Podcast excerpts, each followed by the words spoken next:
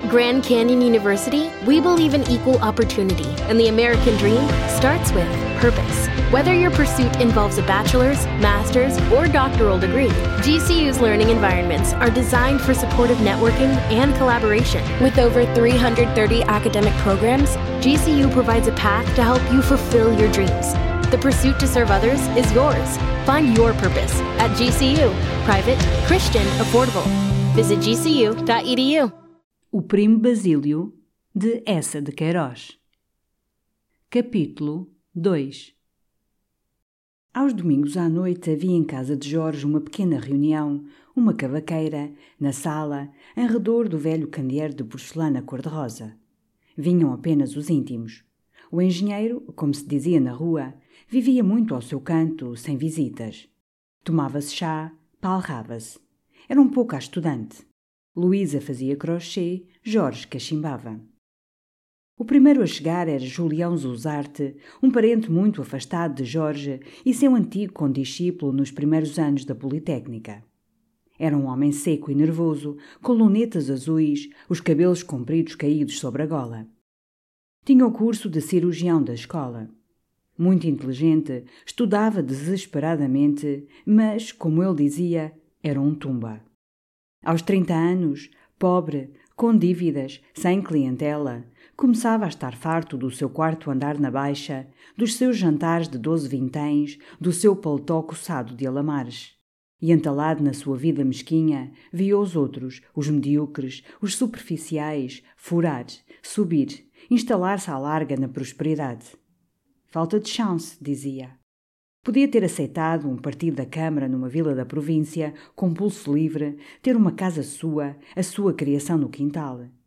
Mas tinha um orgulho resistente, muita fé nas suas faculdades, na sua ciência, e não se queria ir enterrar numa terriola adormecida e lúgubre, com três ruas onde os porcos fossam.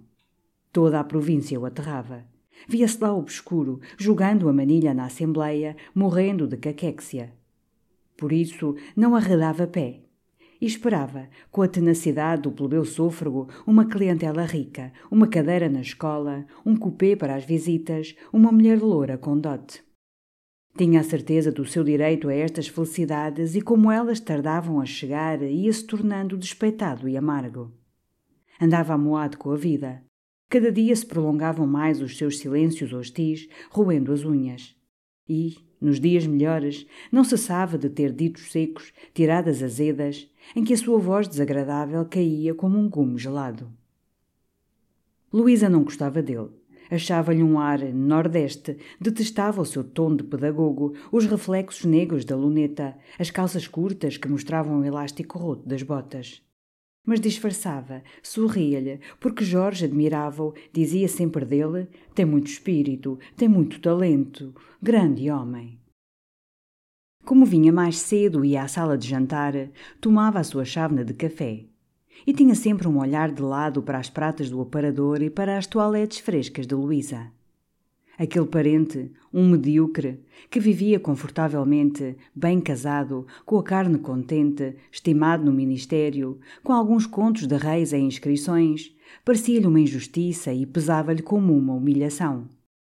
Mas afetava estimá-lo Ia sempre às noites, aos domingos.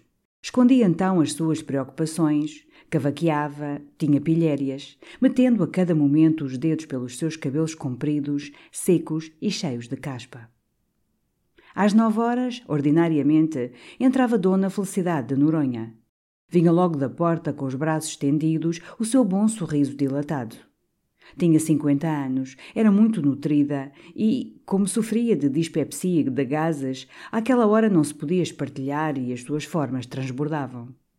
Já se viam alguns fios brancos nos seus cabelos levemente anelados, mas a sua cara era lisa e redonda, de uma alvura baça e mole de freira.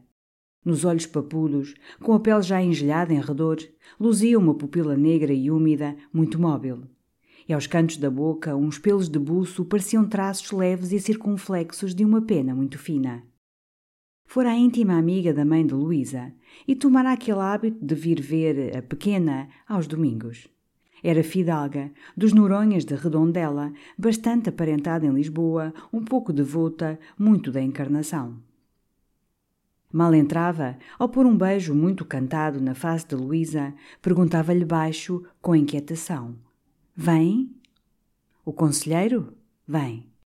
Luísa sabia-o, porque o conselheiro, o conselheiro Acácio, nunca vinha aos chás de Dona Luísa, como ele dizia, sem ter ido na véspera ao Ministério das Obras Públicas procurar Jorge, declarar-lhe com gravidade, curvando um pouco a sua alta figura: Jorge, meu amigo, amanhã lá irei pedir a sua boa esposa a minha chávena de chá. Ordinariamente acrescentava: E os seus valiosos trabalhos progridem? Ainda bem. Se vir o ministro, os meus respeitos à Sua Excelência os meus respeitos a esse formoso talento. E saía, pisando com solenidade os corredores enxovalhados. Havia cinco anos que Dona Felicidade o amava. Em casa de Jorge riam-se um pouco com aquela chama. Luísa dizia: Ora, é uma caturrice dela. Viam-na corada e nutrida e não suspeitavam que aquele sentimento concentrado, irritado semanalmente, queimando em silêncio, a ia devastando como uma doença e desmoralizando como um vício. Todos os seus ardores até aí tinham sido inutilizados. Amaram um oficial de lanceiros que morrera e apenas conservava o seu daguerreótipo. Depois apaixonara-se muito ocultamente por um rapaz padeiro da vizinhança e vira-o casar. Dera-se então toda a um cão, o bilro. Uma criada despedida deu-lhe por vingança rolha cozida. O bilro rebentou e tinham-o agora empalhado na sala de jantar. A pessoa do conselheiro viera de repente, um dia, pegar fogo àqueles desejos sobrepostos como combustíveis antigos. Acácio tornara-se a sua mania. Admirava a sua figura e a sua gravidade, arregalava grandes olhos para a sua eloquência, achava-o numa linda posição. O conselheiro era a sua ambição e o seu vício. Havia sobretudo nele uma beleza, cuja contemplação demorada a estonteava como um vinho forte. Era a calva. Sempre tivera o gosto perverso de certas mulheres pela calva dos homens e aquele apetite insatisfeito inflamara-se com a idade. Quando se punha a olhar para a calva do conselheiro, larga, redonda, polida, brilhante às luzes, uma transpiração ansiosa umedecia-lhe as coxas, os olhos dardejavam-lhe, tinha uma vontade absurda, ávida, de lhe deitar as mãos, palpá-la, sentir-lhe as formas, amassá-la, penetrar-se dela mas disfarçava. Punha-se a falar alto com um sorriso parvo, abanava-se convulsivamente e o suor gotejava-lhe nas roscas anafadas do pescoço. Ia para casa a rezar estações, impunha-se penitências de muitas coroas à Virgem. Mas apenas as orações findavam, começava o temperamento a latejar. E a boa, a pobre dona Felicidade tinha agora pesadelos lascivos e as melancolias do esterismo velho. A indiferença do conselheiro irritava-a mais. Nenhum olhar, nenhum suspiro, nenhuma revelação amorosa o comovia. Era para com ela glacial e polido. Tinham-se às vezes encontrado a sós, à parte, no vão favorável de uma janela, no isolamento mal alumiado de um canto do sofá, mas apenas ela fazia uma demonstração sentimental, ele erguia-se bruscamente, afastava-se severo e púdico. Um dia ela julgara perceber que, por trás das suas lunetas escuras, o conselheiro lhe deitava de revés um olhar apreciador para a abundância do seio. Fora mais clara, mais urgente, falar em paixão, disse-lhe baixo: Acácio. Mas ele com um gesto gelou-a e de pé, grave: Minha senhora. As neves que na fronte se acumulam terminam por cair no coração. É inútil, minha senhora. O martírio de Dona Felicidade era muito oculto, muito disfarçado. Ninguém o sabia. Conheciam-lhe as infelicidades do sentimento, ignoravam-lhe as torturas do desejo. E um dia Luísa ficou atônita, sentindo Dona Felicidade agarrar-lhe com a mão úmida e dizer-lhe baixo, os olhos cravados no conselheiro, que regalo de homem. Falava-se nessa noite do Alentejo, de Évora e das suas riquezas, da Capela dos Ossos, quando o conselheiro entrou com o paletó no braço. Foi o dobrar solicitamente numa cadeira a um canto e, no seu passo aprumado e oficial, veio apertar as mãos ambas de Luísa, dizendo-lhe com uma voz sonora, de papo: Minha boa senhora Dona Luísa, de perfeita saúde, não? O nosso Jorge tinha-mo dito. Ainda bem, ainda bem. Era alto, magro, vestido todo de preto, com o pescoço entalado num colarinho direito. O rosto aguçado no queixo ia-se alargando até à calva, vasta e polida, um pouco amolgada no alto. Tingia os cabelos que de uma orelha à outra lhe faziam colar por trás da nuca, e aquele preto lustroso dava, pelo contraste, mais brilho à calva. Mas não tingia o bigode. Tinha o grisalho, farto, caído aos cantos da boca. Era muito pálido, nunca tirava as lunetas escuras. Tinha uma covinha no queixo e as orelhas grandes muito despegadas do crânio. Fora, outrora, diretor-geral do Ministério do Reino e sempre que dizia El Rei, erguia-se um pouco na cadeira. Os seus gestos eram medidos, mesmo a tomar rapé. Nunca usava palavras triviais. Não dizia vomitar, fazia um gesto indicativo e empregava restituir. Dizia sempre o nosso garrete, o nosso herculano. Citava muito. Era autor e sem família, num terceiro andar da rua do Ferregial, amancebado com a criada, ocupava-se de economia política. Tinha composto os elementos genéricos da ciência da riqueza e sua distribuição, segundo os melhores autores, e como subtítulo Leituras do Serão. Havia apenas meses publicara a relação de todos os ministérios de Estado, desde o grande Marquês de Pombal até nossos dias, com datas cuidadosamente averiguadas de seus nascimentos e óbitos. Já esteve no Alentejo, conselheiro? perguntou-lhe Luísa. Nunca, minha senhora, e curvou-se. Nunca, e tenho pena. Sempre desejei lá ir, porque me dizem que as suas curiosidades são de primeira ordem. Tomou uma pitada de uma caixa dourada entre os dedos, delicadamente, e acrescentou com pompa: De resto, país de grande riqueza suína. Ó oh Jorge, averigua quanto é o partido da Câmara em Évora, disse Julião do canto do sofá. O conselheiro acudiu, cheio de informações, com a pitada suspensa. Devem ser seiscentos mil reis, Sr. Zuzarte, e pulso livre. Tenho nos meus apontamentos. Porquê, Sr. Zuzarte, quer deixar Lisboa? Talvez. Todos desaprovaram. Ah, Lisboa sempre é Lisboa, suspirou Dona Felicidade. Cidade de mármore e de granito, na frase sublime do nosso grande historiador, disse solenemente o conselheiro e sorveu a pitada com os dedos abertos em leque, magros, bem tratados. Dona Felicidade disse então: Quem não era capaz de achar Lisboa nem à mão de Deus Padre era o conselheiro. O conselheiro, voltando-se vagarosamente para ela, um pouco curvado, replicou: Nasci em Lisboa, Dona Felicidade. Sou lisboeta de alma. O conselheiro, lembrou Jorge, nasceu na rua de São José. Número 75, meu Jorge. Na casa pegada àquela em que viveu, até casar, o meu prezado Geraldo, o meu pobre Geraldo. Geraldo, o seu pobre Geraldo, era o pai de Jorge. Acácio fora o seu íntimo. Eram vizinhos. Acácio tocava então Rebeca e, como Geraldo tocava flauta, faziam um dos, pertenciam mesmo à Filarmónica da Rua de São José. Depois Acácio, quando entrou nas repartições do Estado, por escrúpulo e por dignidade, abandonou a Rebeca, os sentimentos ternos, os serões joviais da Filarmónica. Entregou-se todo à estatística. Mas conservou-se muito leal a Geraldo. Continuou mesmo a Jorge aquela amizade vigilante. Fora padrinho do seu casamento, vinha vê-lo todos os domingos e, no dia dos seus anos, mandava-lhe pontualmente, com uma carta de felicitações, uma lampreia de ovos. Aqui nasci, repetiu, desdobrando o seu belo lenço de seda da Índia, e aqui conto morrer. E assoou-se discretamente. Isso ainda vem longe, conselheiro.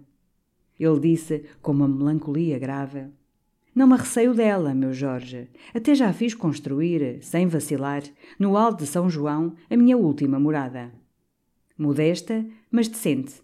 É ao entrar, no arruamento à direita, num lugar abrigado, ao pé da choça dos veríssimos amigos.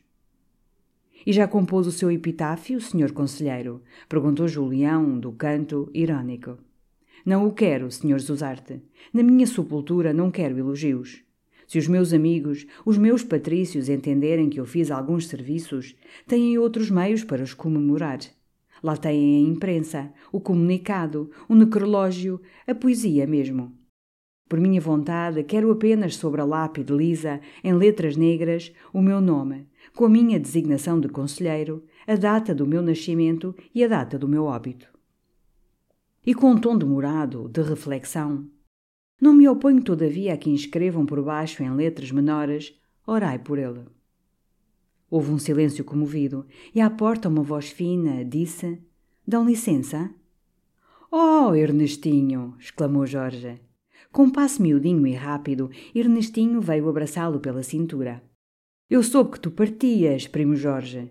Como está a prima Luísa? Era primo de Jorge. Pequenino, linfático, os seus membros franzinos, ainda quase tenros, davam-lhe um aspecto débil de colegial. O buço, delgado, empastado em cera mostache, arrebitavam-se aos cantos, em pontas afiadas como agulhas. E na sua cara chupada, os olhos repolhudos amorteciam-se com um quebrado langoroso. Trazia sapatos de verniz com grandes laços de fita. Sobre o colete branco, Sobre o colete branco, a cadeia do relógio sustentava um medalhão enorme, de ouro, com frutos e flores esmaltados em relevo. Vivia como a atrizita do ginásio, uma magra, cor de melão, com o cabelo muito riçado, o ar tísico, e escrevia para o teatro. Tinha traduções, dois originais num ato, uma comédia em calambour. Ultimamente trazia ensaios nas variedades uma obra considerável, um drama em cinco atos, A Honra e Paixão. Era a sua estreia séria. E desde então viam-no sempre muito atarefado, os bolsos inchados de manuscritos, com localistas, com atores, muito pródigo de cafés e de conhaques, o chapéu ao lado, descorado e dizendo a todos: Esta vida mata-me. Escrevia, todavia, por paixão entranhada pela arte, porque era empregado na alfândega com bom vencimento e tinha quinhentos mil reis de renda das suas inscrições. A arte mesmo, dizia, obrigava-o a desembolsos. Para o ato do baile da honra e paixão, mandara fazer, à sua custa, botas de verniz para o galã, botas de verniz para o pai nobre. O seu nome de família era Ledesma. Deram-lhe um lugar, e Luísa notou logo, posando o bordado, que estava abatido. Queixou-se então das suas fadigas. Os ensaios arrasavam-no, tinha turras com o empresário. Na véspera, vira-se forçado a refazer todo o final de um ato. Todo. E tudo isto, acrescentou muito exaltado, porque é um pelintra, um parvo, e quer que se passe numa sala ou ato que se passava num abismo. Num quê? perguntou surpreendida Dona Felicidade. O conselheiro, muito cortês, explicou. Num abismo, Dona Felicidade, num despenhadeiro. Também se diz, em bom vernáculo, um vórtice. Citou. Num espumoso vórtice se arroja. Num abismo? perguntaram. Porquê? O conselheiro quis conhecer o lance.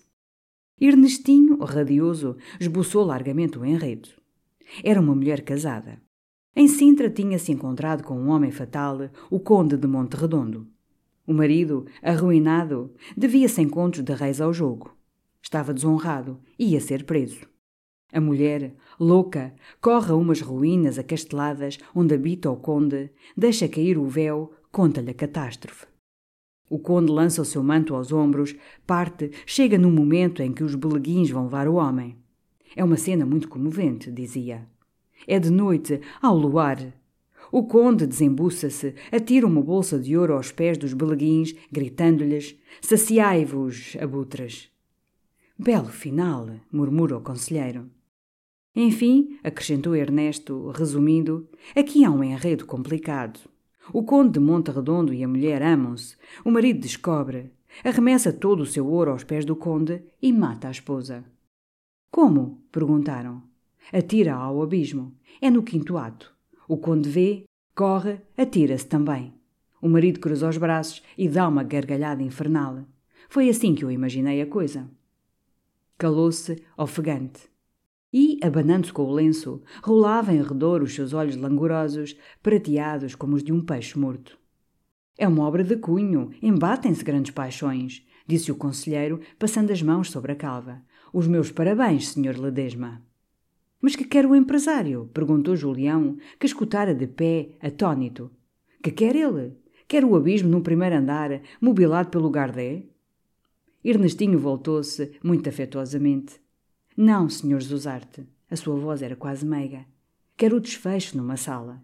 De modo que eu, e faziam um gesto resignado, a gente tem de condescender. Tive de escrever outro final. Passei a noite em claro. Tomei três chávenas de café. O conselheiro acudiu com a mão espalmada. Cuidado, senhor Ledesma, cuidado. Prudência com esses chitantes. Por quem é? Prudência? A mim não me faz mal, senhor conselheiro, disse sorrindo. Escrevi-o em três horas. Venho-lhe mostrar agora. Até o tenho aqui. Leia, senhor Ernesto, leia! exclamou logo Dona Felicidade. Que lesse, que lesse, porque não lia? Era uma maçada, era um rascunho. Enfim, como queriam. Irradiante desdobrou, no silêncio, uma grande folha de papel azul pautado. Eu peço desculpa, isto é apenas um borrão. A coisa não está com todos os Fs e Rs. Fez então a sua voz teatral. Ágata! É a mulher. Isto aqui é a cena com o marido. O marido já sabe tudo. Ágata, caindo de joelhos aos pés de Júlio. Mas mata-me! Mata-me por piedade, antes a morte que ver, com esses desprezos, o coração rasgado fibra a fibra. Júlio. E não me rasgaste tu também o coração? Tiveste tu piedade? Não. Retalhaste-mo. Meu Deus, eu que a julgava pura, nessas horas em que arrebatados. O reposteiro franziu-se. Sentiu-se um fino tilintar de chávenas. Era Juliana, de avental branco, com o chá. Que pena! exclamou Luísa. Depois do chá se lê, depois do chá. Ernesto dobrou o papel e, com um olhar de lado para Juliana, rancoroso, não vale a pena, prima Luísa. Ora essa, é lindo, afirmou Dona Felicidade. Juliana pousava sobre a mesa o prato das fatias, os biscoitos de oeiras, os bolos do coco. Aqui tem o seu chá fraco, conselheiro, dizia Luísa. Sirva-se, Julião. As torradas ao Sr. Julião. Mais açúcar? Quem quer? Uma torrada, conselheiro? Estou amplamente servido, minha prezada senhora, replicou, curvando-se. E declarou, voltando para Ernestinho, que achava o diálogo opulento. Mas, perguntaram, o que quer o empresário mais agora? Já tem a sala. Ernestinho, de pé, excitado, com um bolo de ovos na ponta dos dedos, explicou. O que o empresário quer é que o marido lhe perdoe. Foi um espanto. Ora, essa é extraordinário. Porquê? Então, exclamou Ernestinho, encolhendo os ombros, diz que o público não gosta, que não são coisas cá para o nosso país. A falar verdade, disse o conselheiro, a falar a verdade, senhor Ledesma, o nosso público não é geralmente afeto a cenas de sangue. Mas não há sangue, senhor conselheiro, protestava Ernestinho, erguendo-se sobre os bicos dos sapatos. Mas não há sangue. É com um tiro. É com um tiro pelas costas, senhor conselheiro. Luísa fez a dona Felicidade psst, e num à parte, com um sorriso, desses bolinhos de ovos, são muito frescos. Ela respondeu com uma voz lamentosa: Ai, filha, não. E indicou o estômago compungidamente. No entanto, o conselheiro aconselhava a Ernestinho a clemência. Tinha-lhe posto a mão no ombro paternalmente e com uma voz persuasiva. Dá mais alegria à peça, Sr. Ledesma. O espectador sai mais aliviado. Deixe sair o espectador aliviado. Mais um bolinho, conselheiro. Estou repleto, minha prezada senhora. E então invocou a opinião de Jorge. Não lhe parecia que o bom Ernesto devia perdoar? Eu, conselheiro, de modo nenhum. Sou pela morte, sou inteiramente pela morte. E exijo que a mates, Ernestinho. Dona Felicidade acudiu, toda bondosa. Deixe falar, senhor Ledesma. Está a brincar. E ele então que é um coração de anjo. Está enganada, Dona Felicidade, disse Jorge, de pé, diante dela. Fala sério e sou uma fera. Se enganou o marido, sou pela morte. No abismo, na sala, na rua, mas que a mate. Posso lá consentir que, num caso desses, um primo meu, uma pessoa da minha família, do meu sangue, se ponha a perdoar como um lamecha. Não, mata! É um princípio de família. Mata quanto antes. Aqui tem um lápis, Sr. Ledesma, gritou Julião, estendendo-lhe uma lapiseira. O conselheiro, então, entreveio, grave. Não, disse, não creio que nosso Jorge fale a sério. É muito instruído para ter ideias tão. Hesitou, procurou o adjetivo. Juliana pôs-lhe diante com uma bandeja, onde um macaco de prata se agachava comicamente sob um vasto guarda-sol iriçado de palitos. Tomou um, curvou-se e concluiu: tão anticivilizadoras. Pois está enganado, conselheiro. Tenho-as, afirmou Jorge. São as minhas ideias. E aqui tem, se em lugar de se tratar de um final de ato, fosse um caso da vida real, se o Ernesto viesse dizer-me: Sabes, encontrei minha mulher. Oh, Jorge, disseram repreensivamente. Bem, suponhamos, se ele me viesse dizer, eu respondia-lhe o mesmo. Dou a minha palavra de honra que lhe respondia o mesmo: Mata. Protestaram. Chamaram-lhe tigre, Otelo, barba azul. Ele ria, enchendo muito sossegadamente o seu cachimbo. Luísa bordava, calada. A luz do candeeiro, abatida pelo abajur, dava aos seus cabelos tons de um louro quente, resvalava sobre a sua testa branca como um marfim muito polido. Que dizes tu a isto? disse-lhe Dona Felicidade. Ela ergueu o rosto, risonha, encolheu os ombros. E o conselheiro logo. A senhora Dona Luísa diz com orgulho o que dizem as verdadeiras mães de família. Impurezas do mundo não me roçam, nem a fímbria da túnica sequer. Ora, muito boas noites, disse, à porta, uma voz grossa. Voltaram-se. Oh, Sebastião! Oh, senhor Sebastião! Oh, Sebastiarrão! Era ele, Sebastião, o grande Sebastião, o Sebastiarrão. Sebastião Tronco de Árvore, o íntimo, o camarada, o inseparável de Jorge, desde o latim, na aula de Frei Libório, aos paulistas. Era um homem baixo e grosso, todo vestido de preto, com um chapéu mole desabado na mão. Começava a perder um pouco na frente os seus cabelos castanhos e finos. Tinha a pele muito branca, a barba alourada e curta. Veio sentar-se ao pé de Luísa. Então de onde vem? De onde vem? Vinha do Price Rira muito com os palhaços. Houvera a brincadeira da pipa. O seu rosto, em plena luz, tinha uma expressão honesta, simples, aberta. Os olhos pequenos, azuis de um azul claro, de uma suavidade séria, adoçavam-lhe muito quando sorria. E os beijos escarlates, sem películas secas, os dentes luzidios, revelavam uma vida saudável e hábitos castos.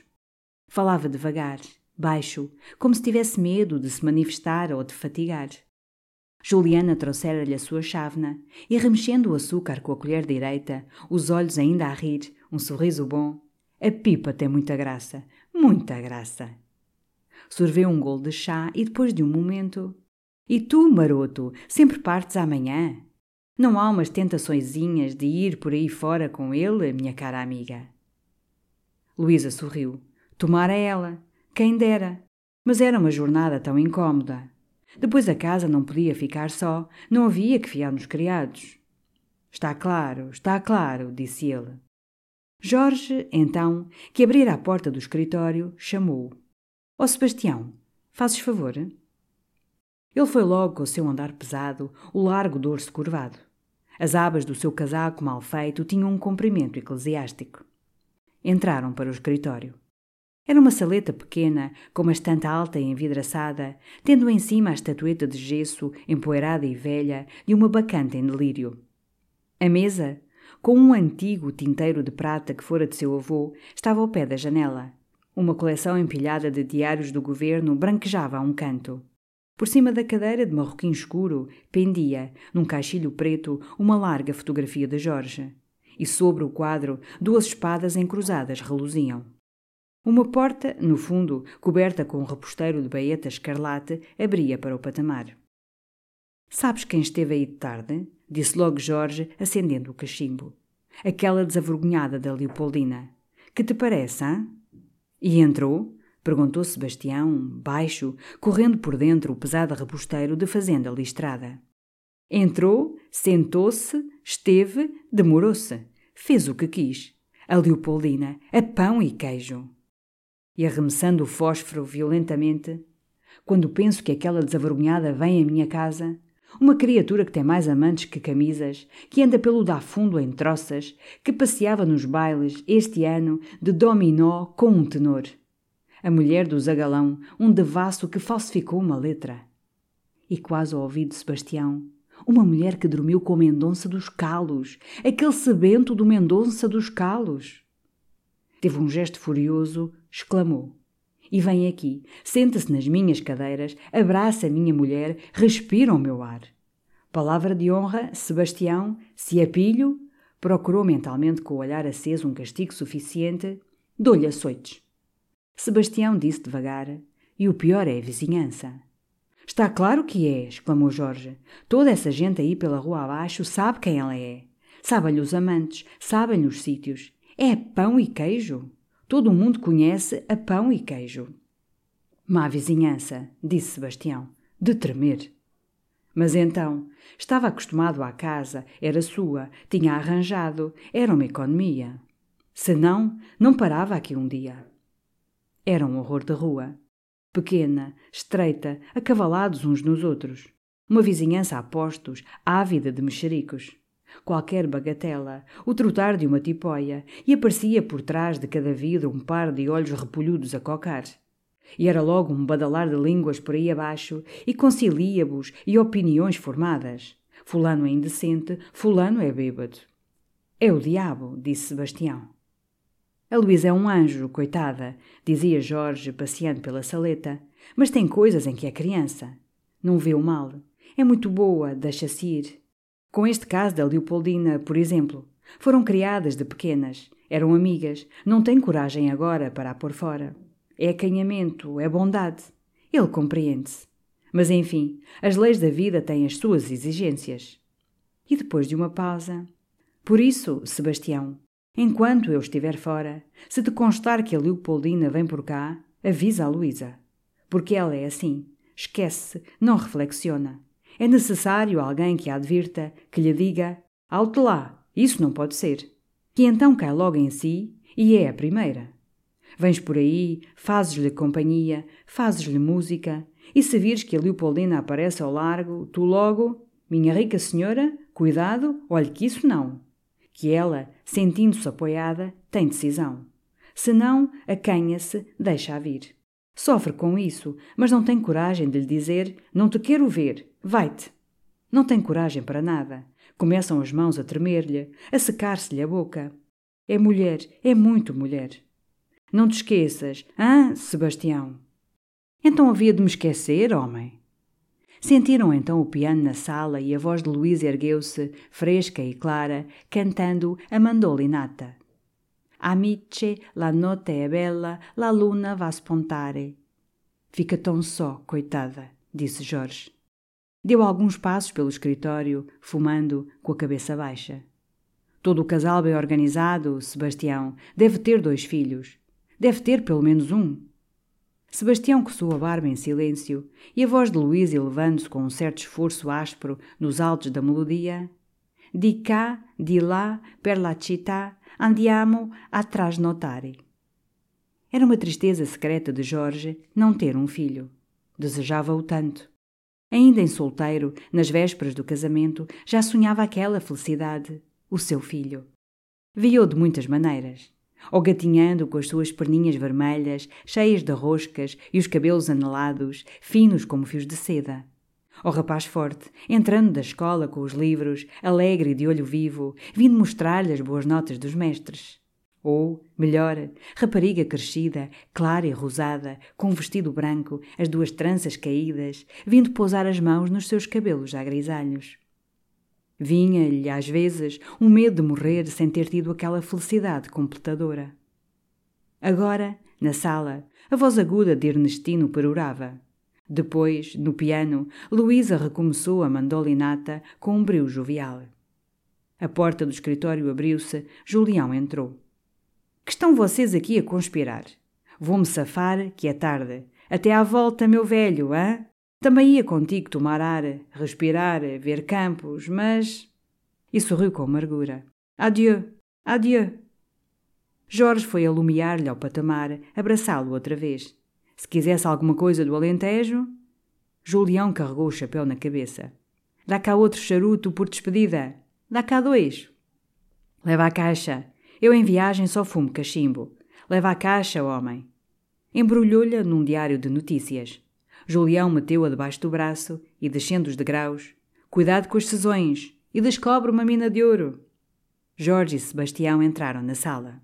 Ernestinho, encostado ao piano, torcia as guias do bigodinho e Luísa começava uma valsa de Strauss, o Danúbio Azul.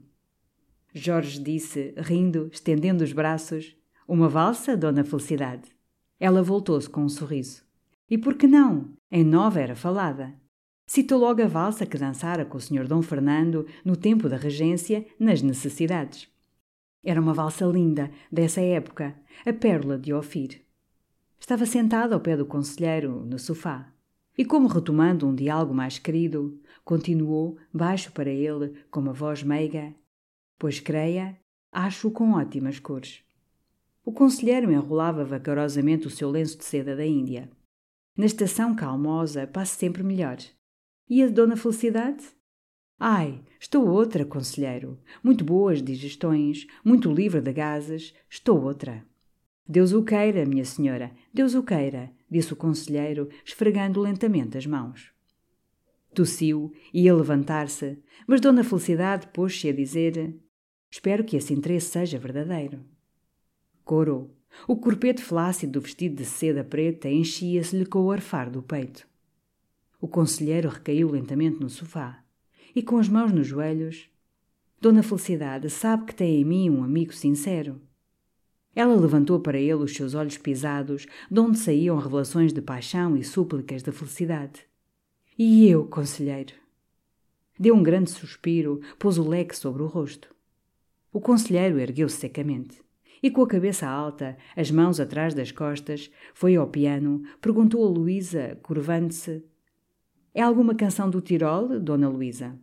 Uma valsa de Strauss, murmurou-lhe Ernestinho, em bicos de pés, ao ouvido.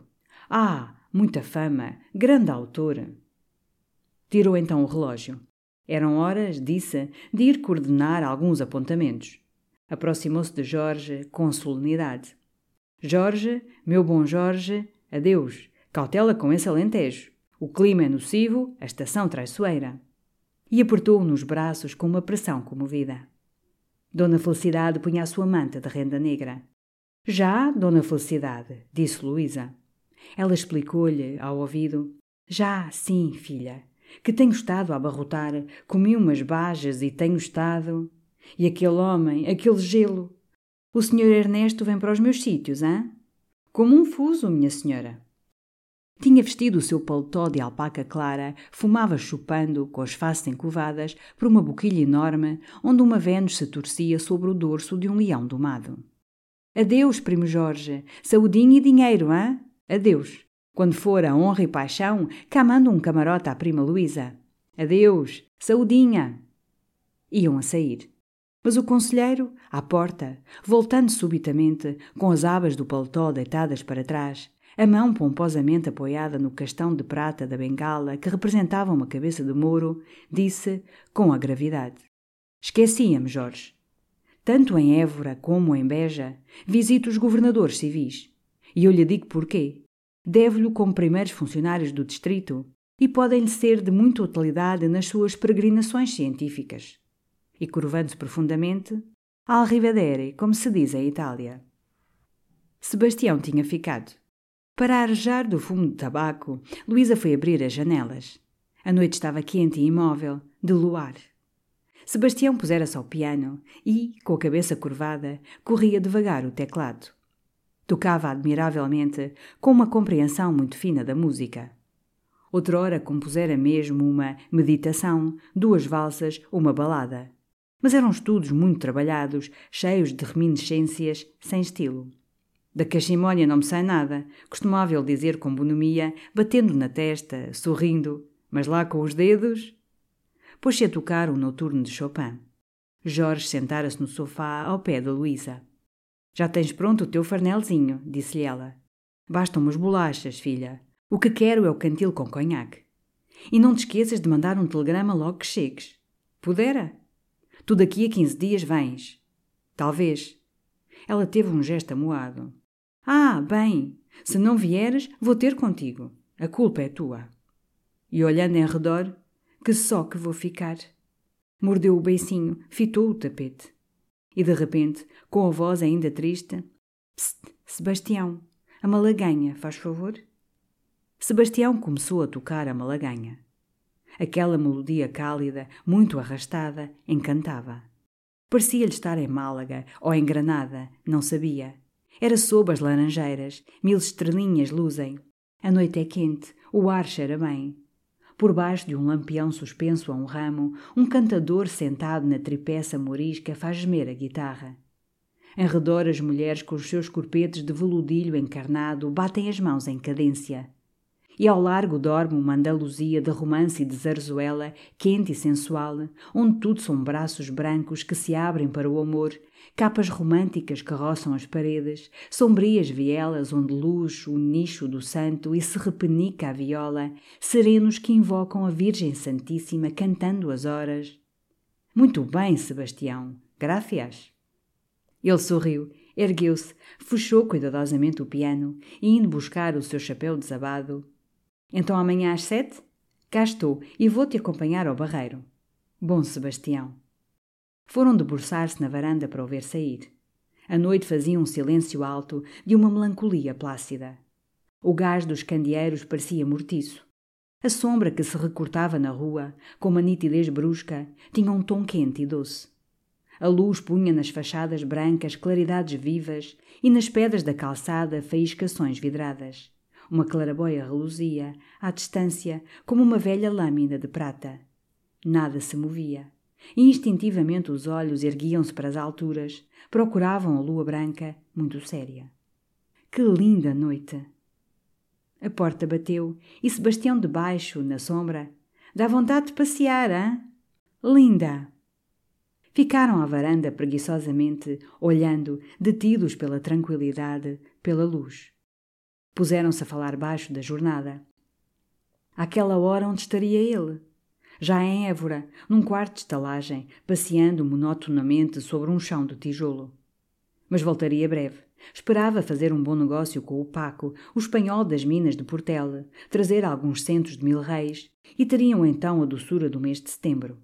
Poderiam fazer uma jornada ao norte, ir ao Bussaco, trepar aos altos, beber a água fresca das rochas, sob a espessura úmida das folhagens.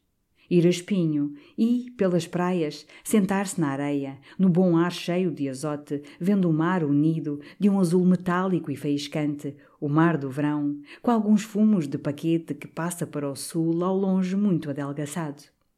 Faziam outros planos com os ombros muito chegados. Uma felicidade abundante enchia-os deliciosamente. E Jorge disse: Se houvesse um pequerrucho, já não ficavas tão só. Ela suspirou. Também o desejava tanto. Chamar-se-ia Carlos Eduardo. E via-o no seu berço dormindo, ou no colo, nu, agarrando com a mãozinha o dedo do pé, mamando a ponta rosada do seu peito. Um estremecimento de um deleite infinito correu-lhe no corpo. Passou o braço pela cinta de Jorge. Um dia seria, teria um filho de certo. E não compreendia o seu filho homem nem Jorge velho. Via-os ambos do mesmo modo. Um sempre amante, novo, forte. O outro sempre dependente do seu peito, da maminha, ou gatinhando e palrando, louro e cor-de-rosa. E a vida aparecia-lhe infindável, de uma doçura igual, atravessada do mesmo enternecimento amoroso, quente, calma e luminosa como a noite que os cobria. A que horas quer a senhora que a venha acordar? Disse a voz seca de Juliana. Luísa voltou-se. Às sete, já lhe disse há pouco, criatura. Fecharam a janela. Em torno das velas, uma borboleta branca esvoaçava. Era bom agouro. Jorge prendeu-a nos braços. Vai ficar sem o seu maridinho, hã? Disse tristemente.